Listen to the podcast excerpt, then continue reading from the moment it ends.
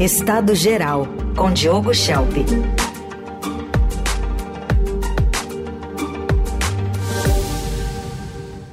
Oi, Diogo, tudo bem? Bom dia. Bom dia, Carol. Bom dia, ouvintes. Sobrevivendo ao calor? Nossa, muito. tá difícil. Ontem foi complicado, né? Incrível, né? Semana pela frente vai ser quente. E dizem que o verão todo vai ser, né? Vai ser um verão mais quente do que o normal. Enfim, tem que se preparar, comprar ventilador, se adaptar, né? Ar-condicionado faltando nas lojas, aquele esquema todo pré-verão. Exatamente. Diogo, vamos ficar de olho aqui nessa notícia. Itamaraty tweetou agora há pouquinho sobre o grupo de brasileiros e familiares que deixou a faixa de Gaza uhum. e que acaba de decolar do Egito para o Brasil em voo da FAB.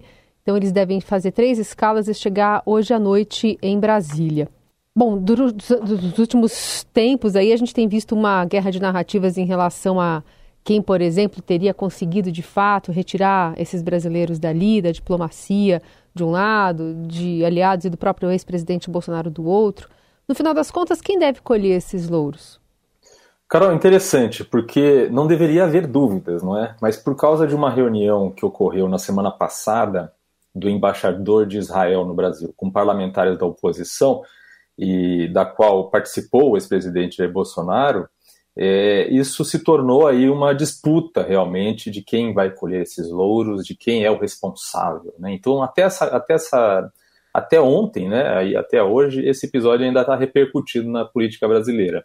Os bolsonaristas espalharam a foto, a imagem do Bolsonaro na reunião com o embaixador, para afirmar que foi graças a esse encontro que os palestinos brasileiros é, conseguiram sair no fim de semana. Mas é uma mentira, não faz nenhum sentido. O governo israelense já tinha dito ao chanceler brasileiro Mauro Vieira, antes disso, que os brasileiros estavam na fila. Né? Eles estavam na fila, estavam previstos para sair até quarta-feira, mas essa saída atrasou por outros motivos, porque a fronteira foi fechada algumas vezes ao longo da semana. E, é, e além disso, a Embaixada de Israel em Brasília emitiu uma nota é, recentemente dizendo que o Bolsonaro não havia sido convidado para a reunião. Ele apareceu lá de bicão, digamos assim. Né? É, e o Bolsonaro ele tem um histórico de se vangloriar sem motivo em questões internacionais. A gente pode lembrar que em 15 de fevereiro de 2022 ele desembarcou em Moscou. Na época havia aquelas tensões, não é, sobre um início de um conflito na Ucrânia. É, havia ameaças por parte dos Estados Unidos se Rússia é, fizesse algo contra a Ucrânia, havia movimentação de tropas russas e tal. É, e aí, no dia 15 de fevereiro de 2022, o, o Bolsonaro desembarcou em Moscou para encontrar com Putin, o presidente russo, em meio a essas tensões. E aí ele disse, né, em seguida, depois dessa, desse encontro, que por coincidência ou não, parte das tropas deixaram fronteira. Então eu não sei se, se você e os ouvintes lembram, é, o Bolsonaro, naquela ocasião, ele tentou atribuir a si próprio algum tipo de influência sobre o Putin, como se ele tivesse evitado a guerra. Né? É, aliás, os apoiadores dele depois inundaram as redes sociais com postagens dizendo que o Bolsonaro havia evitado a Terceira Guerra Mundial. E virou piada, porque uma semana depois a Rússia começou a bombardear a Ucrânia. Né? E voltando à questão de Gaza, o chanceler Mauro Vieira disse ontem que a repatriação dos brasileiros é mérito das gestões feitas pela diplomacia brasileira junto a Israel e a outros países com influência no conflito. Então, sem dúvida, existiu esse esforço por parte da chancelaria brasileira, mas a capacidade de influir nessa decisão era limitada. Quer dizer, ajudou até certo ponto, porque mais cedo ou mais tarde os palestinos brasileiros seriam liberados, né? havia uma fila e, e países, inclusive, que não têm boa relação com Israel, já conseguiram também tirar seus cidadãos de lá. Então, mesmo com essa influência pequena, a gente pode dizer que os louros, nesse caso, se pertencem a alguém, pertencem a Lula. Mas ainda há dúvida, né? Se Lula vai receber os brasileiros na chegada é, hoje, porque recebê-los seria uma sinalização de que ele estava preocupado com os brasileiros, com, com a repatriação deles, que ele se importava, que ele estava se esforçando. Mas tem um risco de que é, alguns deles critiquem o governo pela demora na liberação, ou que haja algum tipo de tentativa de, de cooptação do fato também pelo grupo de Bolsonaro, mas certamente não foi Bolsonaro quem conseguiu essa repatriação. Aliás, na quinta, na quinta ou na sexta, né, tinha uma trending topics no Twitter de acho que era Bolsonaro, Nobel da Paz, alguma coisa assim, que os, os, aliados dele subiram. Mas tem uma pesquisa Quest que também saiu na sexta que fala que apesar dessa declaração de Bolsonaro, é, tudo que foi dito na internet sobre o assunto, na média, eram favoráveis à narrativa de Bolsonaro 23%, 74% favoráveis à narrativa do atual governo, segundo a, a pesquisa Quest, o Instituto Quest. Então, então, acabou fazendo até, pelo menos nesse recorte aqui que foi do fim da semana passada, é, não tinha colado muito, apesar da, da hashtag ter subido. Foi muito forçado, né? Como foi forçado lá em 2022, quando o Bolsonaro tentou dizer que tinha conseguido evitar a guerra. Né? Não, foi um Foi paralelo... desmentido em seguida. Exatamente, eu acho que você lembrar. Vamos ouvir aqui o ministro das Relações Exteriores, Mauro Vieira, dizendo que a situação dos brasileiros está momentaneamente resolvida, mas que o conflito ainda é gravíssimo.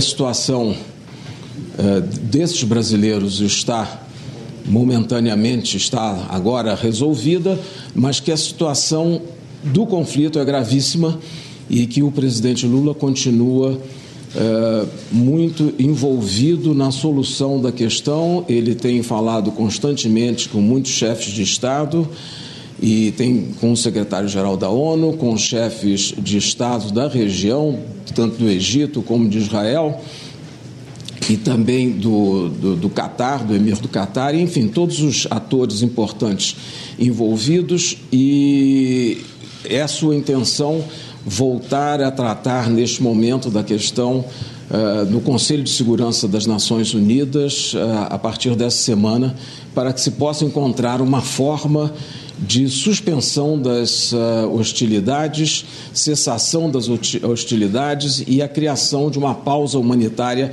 que possa levar ao alívio da população civil que palestina que se encontra ainda em Gaza. Bom, ainda tem esse outro lado que é como é que o Brasil vai poder influir de alguma forma nesse possível cessar-fogo que parece estar cada vez mais distante. Até pelas falas também de Celso Amorim semana passada, né, falando sobre genocídio lá é, na faixa de Gaza. Exatamente, Carol. Interessante, não é, essa fala do Mauro Vieira, dizendo que Lula está muito envolvido em encontrar uma solução para o conflito. Olha, eu acho espantosa a pretensão de Lula de ser um protagonista de, da paz no Oriente Médio. Né? Você falou recentemente aí que é, os apoiadores de Bolsonaro dizem que ele vai ganhar o prêmio Nobel.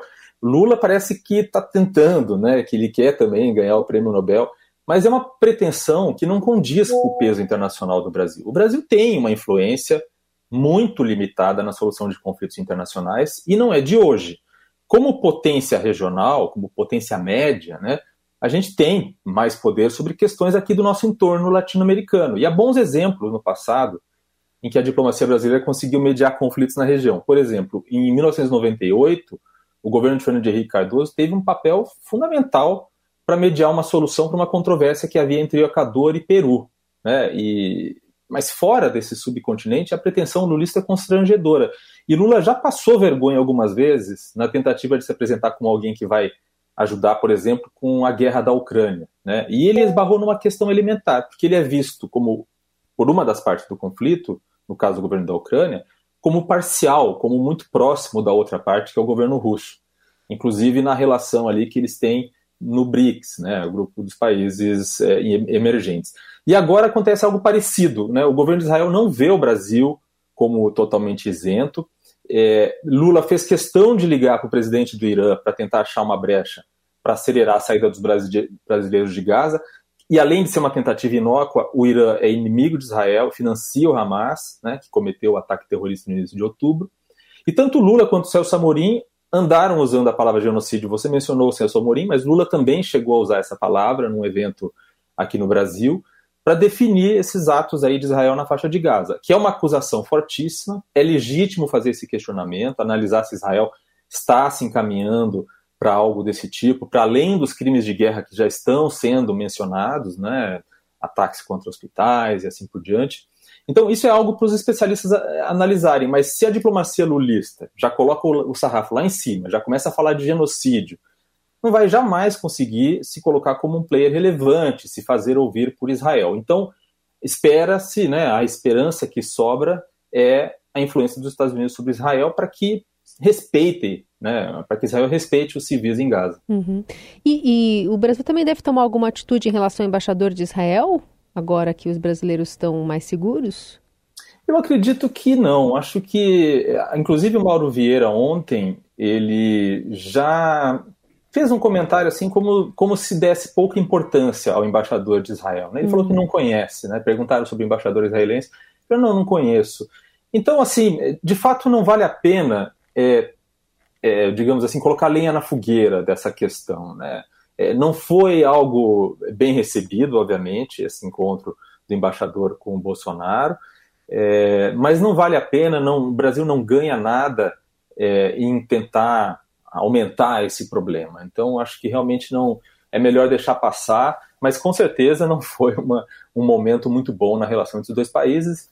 Mas é aquela coisa, né? O Brasil também tem é, adotado uma postura é, que não ajuda né, a nos colocar como um player importante nessa questão da paz do Oriente Médio. Uhum. No próximo domingo, os argentinos vão escolher em segundo turno o presidente do país e ontem à noite os dois candidatos, né, o ministro da Economia Sérgio Massa e o economista Javier Milei, libertário, se enfrentaram ao vivo no único debate da segunda rodada e o Brasil foi um dos temas de destaque, né?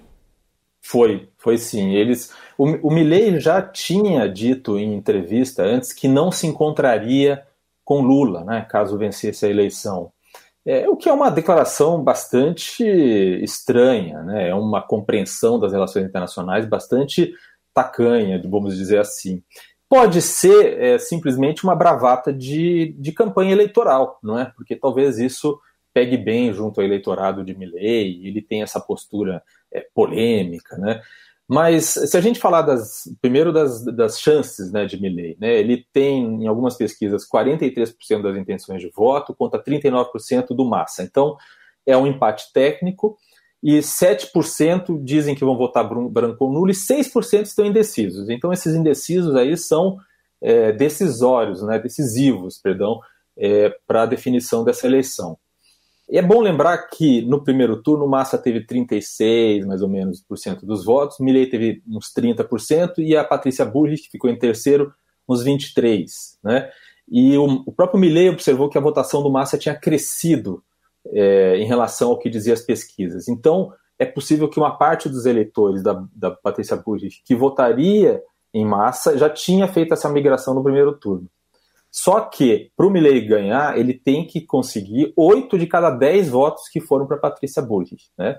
Então, contra ele, tem a questão da abstenção. Se a abstenção entre os eleitores da Bullrich foi muito alta, e os eleitores com mais de 70%, 70 anos, por exemplo, não são obrigados a votar na Argentina, é, isso pode prejudicá-lo.